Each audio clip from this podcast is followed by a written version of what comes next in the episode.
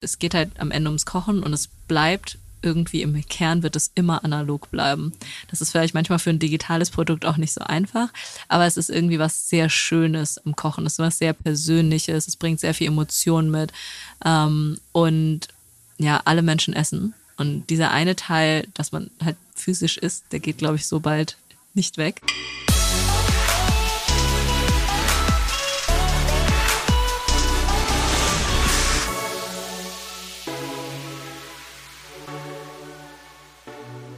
Ein Lieblingsthema von mir steht jetzt nämlich an, das, äh, das gute Essen. Wer ab und zu mal bei den Episodencovers äh, so ein bisschen auf meine Seite des Covers schaut, weiß, dass ich ein äh, Gourmand und Gourmet bin. Das heißt, äh, Essen sagt mir zu, ähm, anstatt Zigarettenpause nehme ich eine ähm, Süßigkeitenpause und genau, also insgesamt ähm, sagt mir das Thema Essen tatsächlich sehr zu und ist für mich so mein, mein Stress Relief. Deswegen freue ich mich sehr, dass heute zu Gast sind Meng Ting Gao und Alex Bauer von Kitchen Stories. Kitchen Stories ähm, ist gestartet als App, äh, möchte jedem das Thema Kochen näher bringen und ähm, was seitdem passiert ist und wie das Ganze gestartet ist. Ich glaube, das möchte ich unheimlich gern von meinen Gästen wissen.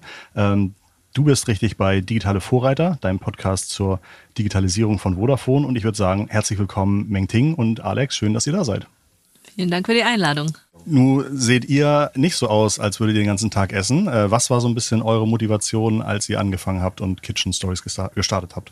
Ja, ähm, ich habe das ja 2013 mit einer damals äh, Freundin, Kommilitonin äh, ins Leben gerufen und uns ging es eigentlich immer um das gleiche Thema, wir wollten einfach möglichst viele Leute zum Kochen bringen und ähm, waren immer sehr unterschiedlich. Also ähm, Verena, äh, absoluter Kochanfänger, jemand, der die Pasta so nach Packungsanleitung mit einem Timer ähm, kocht, äh, die Nudel auch nie vorher rausnehmen würde oder irgendwas testen würde, sondern es muss wirklich eins zu eins so laufen.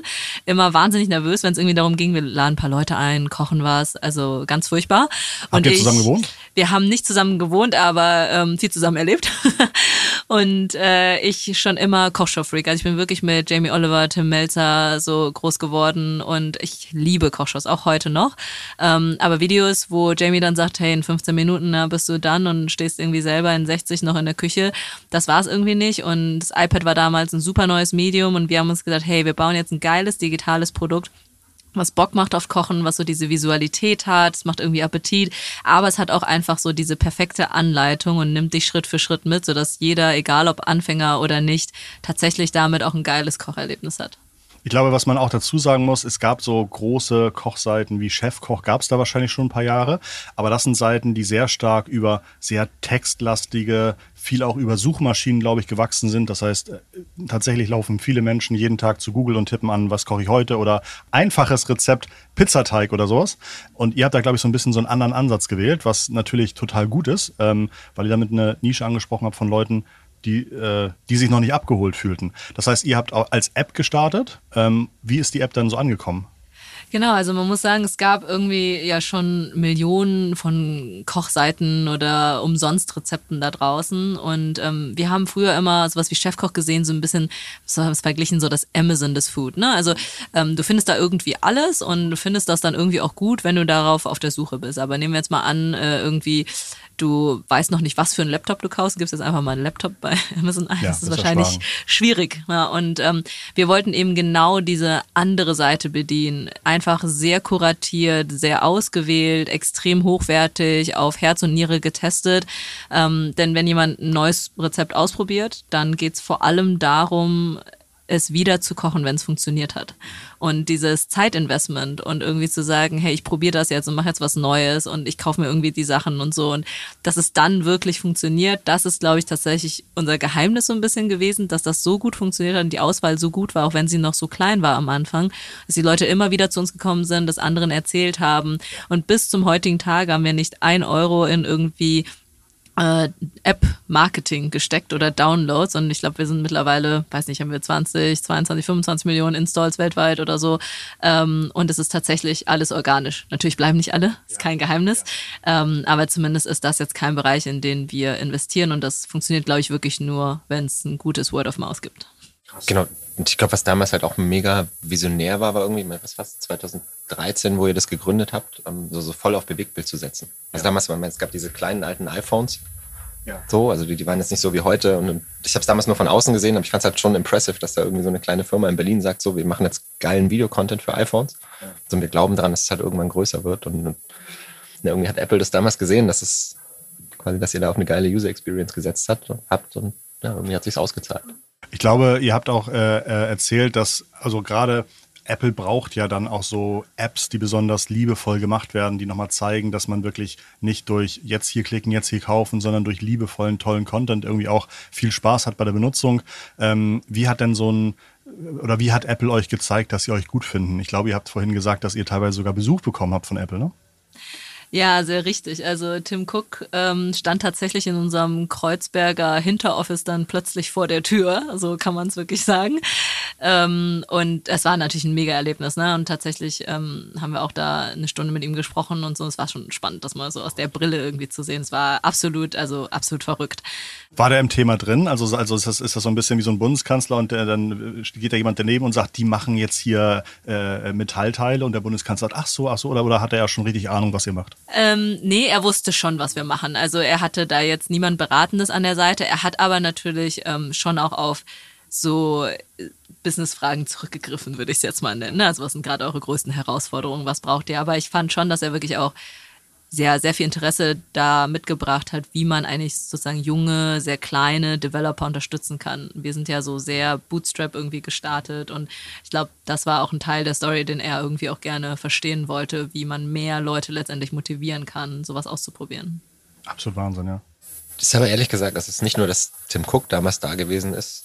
Also Apple unterstützt uns nach wie vor sehr oder, oder supportet uns sehr gut nach wie vor. Wir waren letztes Jahr, waren wir auch in einem globalen Spot für das neue iPhone. Ich weiß nicht, ob du den gesehen hast, wo so, so ein Typ da gekocht hat und das iPhone runtergefallen ist und gezeigt wurde, wie stabil das ist. Und dann ja, also, ist da auch gelaufen. Also die mögen uns nach wie vor. Ja, also was fragen die vorher Du nach? wusstest es vorher. Ich ähm, wir wussten, ähm, wir wussten nur, es kommt was. Wir wussten nicht, was genau kommt. Das ist eigentlich der Klassiker, wenn man mit Apple zusammenarbeitet. Du weißt irgendwie schon relativ genau, es passiert was, aber du weißt nie so richtig, wo oder wie groß es dann wird. Und das war natürlich schon sehr cool, einfach in so einem globalen TV-Spot dann unseren Content irgendwie zu haben. Ach, der ist auch noch global gelaufen. Also es geht ja. jetzt nicht. Okay. Ihr seid auch äh, in äh, vielen Ländern vertreten. Das heißt, in wie vielen Loka äh, also in wie vielen Sprachen seid ihr lokalisiert? In welchen, in wie vielen Ländern kann man euch installieren? Also tatsächlich ist es so, dass wir damals sehr schnell internationalisiert sind, ähm, in zwölf Sprachen tatsächlich. Ähm, wir haben uns jetzt aber in den letzten paar Jahren ähm, deutlich stärker auf den deutschen Markt wieder fokussiert. Das heißt, wir sind auch wieder sprachenlos geworden, ähm, wenn man so möchte. Einfach, weil wir gesagt haben, hey, ähm, wir monetarisieren halt einfach gerade den deutschsprachigen Markt und lass uns irgendwie darauf nochmal stärker Fokus nehmen. Kann man irgendwie sagen, also du hattest einmal gesagt, ihr habt mit wenig Rezepten gestartet. Weißt du noch ungefähr, wie viel ihr in der Datenbank hattet, als ihr live gegangen wir sind, seid? Äh, wir sind mit 100 Rezepten live gegangen. 100 Rezepte, 100 Rezepte, 100 Videos. Ja, die musste man damals einzeln kaufen, gell? Ja, und man musste sie kaufen. Für relativ viel Geld, für damalige Verhältnisse. Was? Also man hat 10 Rezepte umsonst bekommen ja. und dann musste man alle weiteren Rezepte kaufen. Ähm, und zwar konntest du ein Paket für 2,49 bis 3,49 kaufen oder fünf Pakete, ich glaube, für 11,99. Durchschnittlicher ja Warenkorb 8 Euro. Das ist ja irre. Und, äh, und das heißt aber, in einer Zeit, in der es schon hunderttausende Rezepte kostenlos gab, habt ihr es geschafft, einfach durch die schöne Verpackung, durch das Bundling, durch die User Experience da einen Wert reinzubringen, für Absolut. den die Leute. Absolut. Also wir waren selber damals wirklich erstaunt, auch von der Conversion. Also es waren viele, viele Leute bereit, dafür zu zahlen. Wir sind dann von diesem Businessmodell irgendwann abgerückt, ja. weil wir gesagt haben, hey, wir wollen irgendwie noch krasser wachsen. Ja. Ähm, und wir wussten das nicht, also das lässt sich ja nicht unendlich dann ja. wahrscheinlich skalieren. Du ne? kannst ja nicht immer wieder ein neues äh, Rezept dann wahrscheinlich verkaufen oder vielleicht auch schon. Let's see. Was für, was für äh, Demographics habt ihr da gehabt? Waren das äh, Jungs, Mädels? Ähm, Junge Leute, alte Leute? Nee, also tatsächlich ähm, war es sehr gemischt vom Geschlecht vor allem. Also wir waren auch, glaube ich, in einer Zeit unterwegs, wo Food sehr in Anführungsstrichen weiblich gebrandet worden ist. Wir waren da deutlich neutraler unterwegs. Das hat uns, glaube ich, geholfen. 60 Prozent weiblich in etwa. Ähm, recht hohes ähm, Haushaltsnetto, das hat immer sehr herausgestochen, mhm. weil natürlich reine Apple-Konsumenten, iPad, ja. Mhm. iPad-Konsumenten vor allem, das war natürlich schon nochmal eine andere ähm, Nummer. Und ähm, vom Alter her aber eher so Anfang mit 30er ist auch heute mhm. noch so. Okay. Du hast gesagt, ihr habt dann irgendwann das ähm, äh, Geldverdienmodell umgeschiftet. Inzwischen, glaube ich, macht ihr wahrscheinlich viel über Vermarktung. Ich glaube, Alex, dein Vermarktung, dein Hintergrund ist so ein bisschen, du kommst, äh, äh glaube ich, warst bei Ströer? Ich war erst bei Ströer und dann bei Springer. Ja. Genau. beide Male Vermarktung gemacht und bin jetzt bei Kitchen, genau, bin jetzt bei Kitchen Stories gelandet seit eineinhalb Jahren. Ähm, auch nicht nur für die Vermarktung, aber, also aber ganz genau, was Erfahrung wir jetzt, mit, ne? ja richtig, ich bringe Erfahrung mit und, und was wir seit eineinhalb Jahren schon versuchen, ist uns nochmal deutlich zu professionalisieren und irgendwie geile Lösungen für Kunden anzubieten. Das ist jetzt nicht unser Plan, irgendwie groß Display-Advertising in unsere App auszurollen. Dann wollen lieber irgendwie coole Geschichten erzählen, geile Rezepte machen mit Partnern, die passen. Ich muss auch sagen, es klappt auch sehr gut, ehrlich gesagt. Wie sieht so ein typisches Angebot aus, wenn ich, also äh, sind Kunden von euch vielleicht dann irgendwelche Hausgerätehersteller oder, oder Lebensmittelmarken? Was, was passt eher? Also wir gehören ja zu einem großen Hausgerätehersteller mittlerweile. Wir sind Teil von Bosch Siemens Hausgeräte. Ähm, haben, also einen Kunden haben wir eigentlich alles, was da draußen rumläuft, ehrlich gesagt. Weil, also klar, irgendwie bei, bei Kochen ist Food sehr naheliegend, ähm, aber es gibt auch andere Kunden irgendwie, für die es spannend ist. Zum Beispiel haben wir letztes Jahr was mit Vodafone gemacht. Mhm. Ähm, hatten wir so, so eine Augmented Reality Brille, wo du quasi in dem linken Brillenglas hast du das Rezept gesehen und dann konntest du da kochen und hast ja genau während dem Kochen hast du quasi vor deinem Auge das Rezept und die Schritt-für-Schritt-Anleitung gehabt. Das war für, für Vodafone ein cooles Thema, um irgendwie nochmal zu zeigen, wie innovativ Vodafone ist. Ähm, wir haben jetzt gerade haben wir was live geschaltet mit Ramazzotti, wo wir irgendwie so, so zum Aperitif quasi Gerichte kreiert haben, die gut dazu passen, jetzt auch gerade im Frühling. Wir machen eigentlich arbeiten wir mit allen großen Brands, die da draußen sind, ja. Ich glaube auch, was ich, was ich gelesen habe, ist, dass ich teilweise in den Rezepten irgendwie sehe, zum Beispiel Ofen vorheizen auf 180 Grad, dass dann eure App ermöglicht, dass dann gleich einen, wenn ich den entsprechenden Herd habe, dass das irgendwie zu meinem Herd kommuniziert und sagt, ich will gleich was kochen oder was backen, ähm, wird schon mal warm äh, und dann solche Einstellungen übertragen werden. Ähm, gibt, ist, ist, ist das so ein bisschen, möchte Bosch da noch viel mehr mitmachen oder, oder wie viel Connected Devices gibt es in Deutschland? Also ist das schon etwas, was häufig passiert? Passiert oder sind das auch eher so Showcases, die einfach zeigen, wo vielleicht in fünf bis zehn Jahren die Reise hingeht? Also es passiert mehr und mehr tatsächlich. Ähm, ist mit Sicherheit irgendwie, also noch nicht so groß, ja. wie es irgendwie mal sein wird. Und Wahrscheinlich kauft man sich leider auch irgendwie nur dreimal im Leben einen Herd oder sowas. Ne? Ja, genau, das ist das Problem. Es dauert halt irgendwie ein paar Jahre, bis jeder einen neuen Herd hat und dann ist jetzt der, der muss man auch sagen, der Mehrwert, dass du quasi die App dem Herd sagt irgendwie oder dem Backofen sagt, der heizt jetzt auf 180 Grad vor, der ist jetzt noch begrenzt. Also cool wird's halt dann, wenn, wenn quasi die App versteht, was du für einen Herd hast was der auch für spezielle Programme hat. Also das quasi gibt es ein Lasagne-Programm, gibt ein Pizza-Programm, ein, keine Ahnung, Muffin-Programm.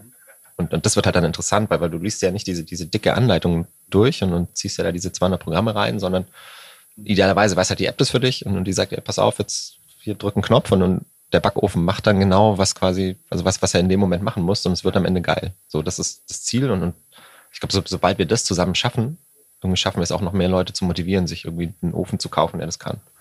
Wisst ihr aus dem Kopf, was so die typischen fünf Rezepte sind, die jeden Monat am häufigsten abgerufen werden? Ja, absolut. Immer die Klassiker. Also es ist immer Lasagne, Pancakes, Pasta, Pizza. Also es ist Du kannst machen, was du willst. Also es sei denn, es ist gerade Saison. Also jetzt gerade, wenn Spargel, Erdbeeren, Kürbis und Co. kommen, dann sieht es natürlich kurzweilig anders aus. Ähm, vor allem bei den Deutschen ist das dann einfach, die Peaks sind einfach so wahnsinnig stark. Ähm, aber ansonsten sind es immer die Klassiker. Was, glaube ich, bei uns am bemerkenswertesten ist es eigentlich, wie extrem stark der Anstieg ist nach die Nachfrage nach vegetarisch-veganen Rezepten so in den letzten paar Jahren. Also es ist wirklich vervielfacht. Könnt ihr das na, wahrscheinlich fühlst du das nicht aus dem Kopf. Aber mich würde interessieren, ich glaube, ich habe mal gelesen, dass, äh, dass nur 8% der Deutschen, glaube ich, irgendwie vegetarisch, äh, sich vegetarisch ernähren. Ich dachte, das wäre viel, viel mehr, aber wahrscheinlich so Echo Chamber, eigene Bubble. Äh, könnt ihr ungefähr sehen, wie viel eurer NutzerInnen vegetarisch leben? Ja, also tatsächlich, also wir wissen es natürlich nicht, ob sie dann komplett vegetarisch leben, aber wir machen immer ab und zu Umfragen ähm, und äh, wir sind sehr nah sozusagen diesem Bundesdurchschnitt, wenn es darum geht zu fragen, ähm, wie viele leben vegetarisch oder vegan. Aber was sich extrem geändert hat, sind die, die angeben, sie leben vorwiegend vegetarisch. Ähm, und da gab es irgendwie, also da ist sozusagen weit mehr als die Hälfte hat das mittlerweile angegeben und das war oh, also vor fünf Jahren war das Total, also, ja. ne, also unter zehn Prozent. Also dementsprechend, das meine ich mit diesem, also es hat sich einfach so unfassbar vervielfacht, ja. dieses Interesse danach. Und wir merken das auch anhand dessen, welche Inhalte wir publizieren, dass einfach plötzlich die, wir nennen es Kochraten, also diejenigen, die wirklich diese Rezepte kochen, plötzlich auf den Gerichten extrem stark ist, was vorher einfach nicht der Fall war. So, also das Interesse definitiv steigt, aber es ist jetzt nicht so, dass sie komplett vegetarisch vegan leben. Also das mhm. wirkt uns jetzt nicht so. Wie groß ist euer Team und wie ist es ungefähr aufgebaut? Also seid ihr irgendwie Hälfte Redaktion, Hälfte Technik oder 90 Prozent Sales und 10 Prozent Geschäftsführung oder was, wie sieht das aus? Ich muss sagen, Mengting lacht gerade. Wir diskutieren es immer wieder. ähm, nein, wir diskutieren, wie viele ihr habt oder wie viele ihr haben wollen? Nein, nein, okay. wie viele ihr haben wollen. Okay. Ähm, wir haben tatsächlich, also wir sind in Summe irgendwas um die 70 Leute. So, haben ein sehr großes Kreativteam. Ja. Ähm, wir glauben halt auch, also wenn, wenn wir geilen Content machen, kommt der Rest irgendwie. Also, so, also wir glauben fest daran, dass halt irgendwie also eine geile User Experience irgendwie ganz vorne stehen muss. Und sobald wir es schaffen, irgendwie, also, oder solange wir es schaffen, eine coole User Experience zu bieten, schaffen wir es auch irgendwie neue User zu finden, schaffen wir es, es gut zu vermarkten. Ähm, ich meine, wir haben irgendwas um die 25 Leute, die Content machen. Dann haben wir nochmal, was sind es, 15 Techies, die quasi die ganze Development ähm, verantworten, haben noch ein Partner Operations Team, nennen wir es, was quasi also einmal Sales macht, aber dann auch die ganze Abwicklung von den Kampagnen, die Produktion, ähm, auch die, die Geschichten schreibt. Das sind irgendwie nochmal was um die 15 Leute. Ja, und dann haben wir den klassischen Overhead noch. Mhm. Okay. Mm, ihr habt ja, wenn ihr ungefähr 15 Entwickler, ihr betreibt die App, ihr oder Apps, ihr habt äh, Webseiten. Wenn ihr ich, ne, also ich glaube, so ein Chefkoch ist halt im Web gestartet und hat dann vielleicht irgendwann nochmal eine App dazu gemacht, aber ich, ich kann mir vorstellen, dass immer noch unheimlich viel der BesucherInnen da über die Webseite kommt. Ähm, seid ihr bei der Webseite schon komplett fertig mit der Innovation oder habt ihr da noch viele, viele Hebel, die ihr gehen könnt? Luft nach oben, ja. würde ich das mal nennen. Ähm, nee, tatsächlich äh, kam das bei uns sehr spät erst als Produkt und ähm, hier und da merkt man das, glaube ich, auch heute noch. Äh, wir wissen aber einfach, dass es ein wahnsinniges Wachstumspotenzial hat und es ist einfach nach wie vor so, dass viele Leute einfach googeln. Ja, also die googeln einfach, was soll ich heute kochen oder irgendwie bestes Pfannkuchenrezept, irgendwie einfacher Pizzateig. Es sind immer wieder diese Nachfragen und wir müssen dahin kommen, dass wir da tatsächlich mit dem Platzhirschen Chefkoch natürlich auch irgendwie vernünftig konkurrieren können. Ähm, das ist auf jeden Fall unser Bestreben. Da haben wir noch einiges an Metern zu machen, würde ich mal sagen. Aber da sind wir ambitioniert, weil wir natürlich schon sehr daran glauben, dass unsere Inhalte wirklich auch extrem gut sind. Das heißt, ähm, wenn die Leute es mal ausprobiert haben, dann werden sie auch immer wieder zu unserer Brand irgendwo zurückkehren. Ähm, ja, und ich glaube, wir haben da eine gute Ausgangsposition, müssen aber total, da noch also, ran. Ja, total, eine mega Brand. Also ne, ich, ich bin ja Fachidiot für, für das Thema SEO und ich habe vorher natürlich raufgeguckt und habe auch gesehen, dafür, dass ihr so eine große Brand seid, dass so viele Leute aktiv zu Google gehen und sagen, ich möchte etwas von Kitchen Stories finden. Ähm, seid ihr, genau, habt ihr, gibt es noch viele Dinge, die ihr Google anbieten könnt, äh, die dann, die dann ranken können. Ja, genau. ja ich glaube, unser Anteil an Direct Traffic ist schon nochmal höher, als wenn wir uns irgendwie den Share irgendwie bei einem Chefkoch anschauen würden. Und ja. eigentlich müssen wir auf dem Potenzial aufbauen. Total, total. Also ich kann mir gut vorstellen, dass es gut funktioniert, äh, wenn ihr da mal einen Fokus drauf setzt. Ähm, habt ihr die Möglichkeit, international Vorbilder zu sehen? Oder gibt es Apps, wo ihr sagt, oh, das, also, mh, hm, wenn ich davon zwei, drei Sachen mit rübernehmen könnte, das wäre so ein Traum? Oder muss man absoluter Pionier sein? Wahrscheinlich brauchst du eine Mischung aus beiden.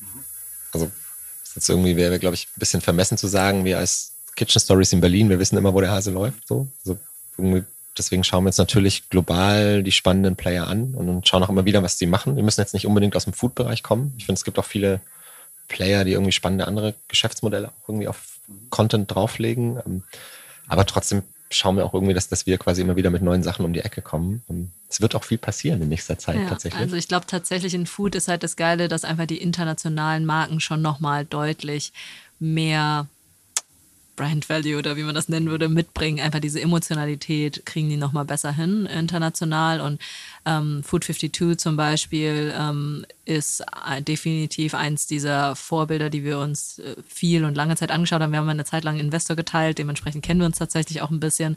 Aber ich würde sagen, sagen vom Look und viel dieses ganze Thema, was sie irgendwie mit dem Shopping auch hinbekommen haben, Content-Based Shopping machen sie sehr viel, ähm, ist schon eine sehr coole Sache. Ähm, äh, ursprünglich mal in Bon Appetit mit den ganzen Testimonials auf YouTube, sind völlig durchgestartet, ein unfassbares Phänomen, dann natürlich Skandal und jetzt alles irgendwie weg, irgendwie von heute auf morgen, was auch unfassbar was war, war zu sehen.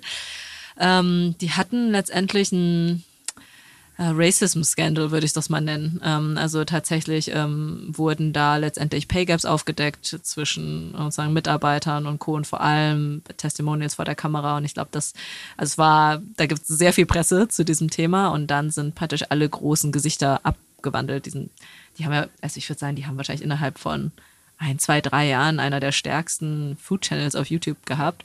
Und jetzt sind alle diese Gesichter aber nicht mehr dort, sondern haben alle ihre eigenen Kanäle aufgemacht und sind einige der größten Stars, jetzt würde ich mal schon so sagen, global, ähm, mit ihren eigenen Channels. Ähm, und das war natürlich schon krass für uns auch zu sehen, aber was sehr inspirierend war, war schon die Zeit, in der sie das praktisch aufgebaut haben und wie sie es eigentlich geschafft haben, aus so einer sehr sag ich jetzt mal, es ist ja schwieriger als Marke letztendlich so groß zu werden versus irgendwie als Einzelgesicht. Und ähm, das haben die schon sehr gut gemacht gehabt zu der Zeit. Jetzt ist es nochmal eine ganze Liga schwieriger geworden, glaube ich. Ja, ich glaube, die Kunst ist halt so, so, so eine Mischung zu finden aus, aus deiner eigenen Marke und, und aber auch den, den Gesichtern, die am Ende vor der Kamera stehen, irgendwie auch Raum zu geben. Weil wir, genau am Ende wollen die Leute wollen ja Menschen sehen. Die wollen ja nicht irgendwie also klar, die wollen kochen, aber die wollen auch Menschen sehen, die kochen, die wollen Menschen sehen, die ihnen zeigen, dass es halt kochbar ist. Und ich glaube, ja, genau, es ist halt die Kunst, irgendwie so, so, so, eine gute Mischung zu finden aus, aus deiner eigenen Marke und den Gesichtern, die dann auch für dich quasi die Gerichte kochen. Kann man bei euch nur die Hände der Köche innen sehen oder kann man die ganzen Personen sehen? Es war lange, konnte man nur die Hände sehen. Ja, auch ähm, so ein bisschen, um einfach um zu internationalisieren zu, inter, damals. Okay, ja. damals um ja. zu internationalisieren, denn ähm, Sprache internationalisieren Mhm. ist natürlich nochmal viel schwieriger. Okay. Und das äh, eigentlich hätte es ja auch den Vorteil, dass mal irgendwie Hände können wir mal austauschen, aber Gesichter ist natürlich noch schwieriger. Wie, wie handelt ihr das jetzt? Also, mittlerweile zeigen wir auch sehr viel Gesichter, also wir haben verschiedene Formate. So, ich würde sagen, die, die klassischen, also wenn wir irgendwie How-to-Videos zeigen, wenn wir zeigen, wie was technisch funktioniert, dann, dann sind es nach wie vor nur Hände. Ähm, aber wir haben auch irgendwie ein Format, heißt Cook It With, ähm, wo dann quasi wirklich auch unsere quasi Menschen bei uns bei Kitchen Stories vor der Kamera stehen, auch, auch mit ihrem persönlichen Charakter dann vor der Kamera stehen. Also das sind auch sehr individuelle Videos. Ähm, das zeigen wir mehr und mehr und da merken wir auch, dass es super ankommt, weil einfach, genau, also die, die, die Leute freuen sich ja, wenn sie irgendwie sich mit jemandem identifizieren können und sehen, dass es halt reale Personen sind, die da vor der Kamera stehen. Dieser Erfolg durch eine gute User Experience, tollen Content, Investition in den Content vorne ähm, ist natürlich traumhaft. Ihr habt wahrscheinlich auch gar nicht die Möglichkeit zu sagen, wir kaufen uns Nutzer über AdWords, über sonstige Sachen ein, weil da wahrscheinlich die, die Kosten unheimlich schwer wieder zurückzubekommen sind durch klassisches Werbegeschäft. Also gibt es irgendwelche Online-Marketing-Kanäle, wo ihr wisst, wenn ich da das Doppelte ausgebe, komm, bekomme ich das Doppelte an Nutzern zurück? Oder, oder sagt ihr, nee, eigentlich müssen wir organisch funktionieren? Also genau, AdWords ist es definitiv nicht. So, also da gibt es große Player, die quasi ganz andere Geschäftsmodelle und CLVs Ja. dahinter liegen haben auf den gleichen Keywords. Ähm, da brauchen wir gar nicht mit anfangen. Ähm, genau, du hast es vorhin gesagt, Search ist ein mega wichtiger Kanal für uns. Ähm, und, und was wir auch für super wichtig halten und wo wir auch echt gutes Potenzial sehen, sind Kooperationen. Also wir haben halt geilen Content. So, der ist bei uns auf der Plattform, aber es gibt ja ganz viele andere riesengroße Plattformen, die auch gerne geilen Koch-Content hätten und mit denen zusammenzuarbeiten und, zu schauen, dass wir denen quasi Teile von unserem Content zur Verfügung stellen, dafür, dass sie wieder für uns Reichweite bieten. Ähm, ja, da setzen wir auch gerade sehr viel Hoffnung drauf. Okay. Macht ihr Kooperation mit Influencern? Bisher noch wenig, ähm, vielleicht bald mehr. Es ist auf jeden Fall ein Thema, was wir uns ähm, sehr nah anschauen und was auch für uns super spannend ist, einfach weil wir auch anderen einfach diese Plattform bieten möchten. Also es geht für uns auch darum, dass wir uns jetzt zum Beispiel nicht, wenn wir über vegane Küche sprechen, dann sind wir einfach nicht die Meister darin. Ja? Da gibt es einfach Leute da draußen, die machen das einfach extrem stark und extrem gut. Und die möchten wir dann letztendlich auch mit an Bord holen und sozusagen deren Content zeigen. Ähm, wir haben das viel hier und da schon gemacht, ähm, aber so richtig ernsthaft betrieben würde ich sagen noch nicht. Aber es ist definitiv ein Thema, was wir uns aktuell, ja, dem wir uns aktuell bedienen. Und wo wir auch merken, dass die Influencer viel Bock drauf haben. Ja. Da waren wir selber positiv überrascht von uns, dass dann doch sehr viele da draußen uns kennen und irgendwie Bock haben, mit uns zusammenzuarbeiten. Ja, der, der Genau, gerne wir bringen- Brand ist halt, ja, ist halt ja, wir bringen am Ende natürlich schon auch eine gewisse Reichweite mit, ähm, die vielleicht auch nochmal deutlich anders ist zu den Reichweiten, den, die sie jetzt schon haben. Und das ist natürlich auch für die Influencer am Ende spannend, ähm, zu sagen, hey, ich habe diesen Content natürlich auch schon, ich möchte irgendwie nochmal geil anders Content produzieren, anders Content zeigen. Und ähm, wir können natürlich in der Produktion ja, ähm, viel bieten, aber wir können vor allem auch nochmal Zielgruppe bieten für die.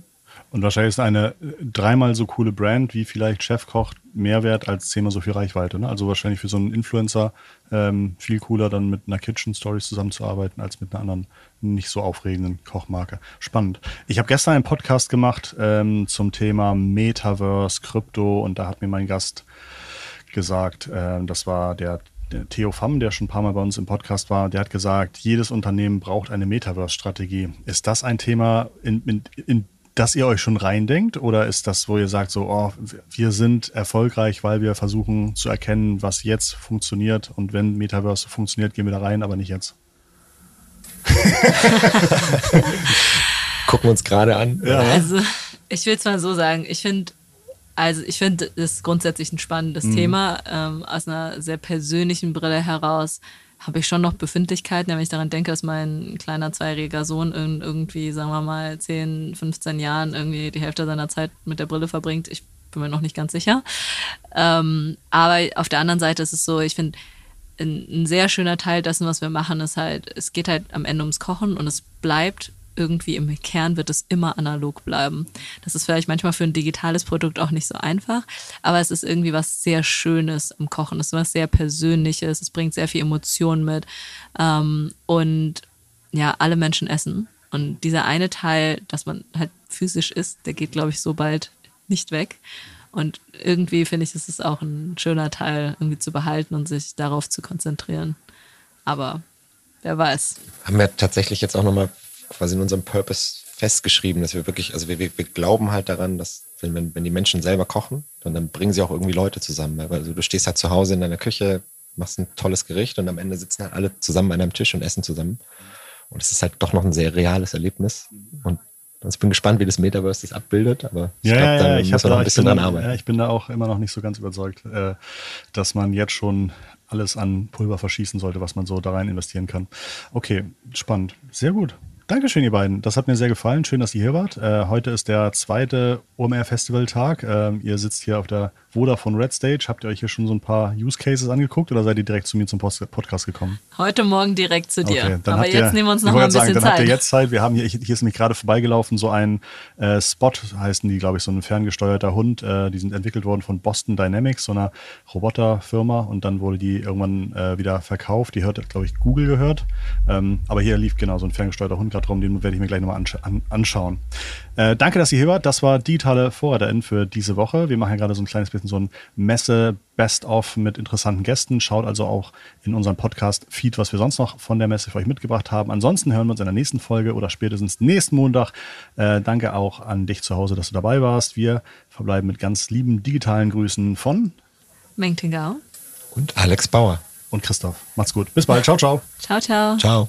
Hey, schön, dass du noch dabei bist. Ich wollte kurz einmal erinnern, dass wir momentan die OMR Festivalwochen feiern. Das heißt, wir laden nicht nur am Montag eine Folge hoch, sondern zusätzlich noch Freitag. Schau also in ein paar Tagen wieder rein oder guck dir mal in unserem Episodenfeed an, was wir auf den OMR Festival Tagen so aufgenommen haben. Viel Spaß dabei und bis zum nächsten Mal.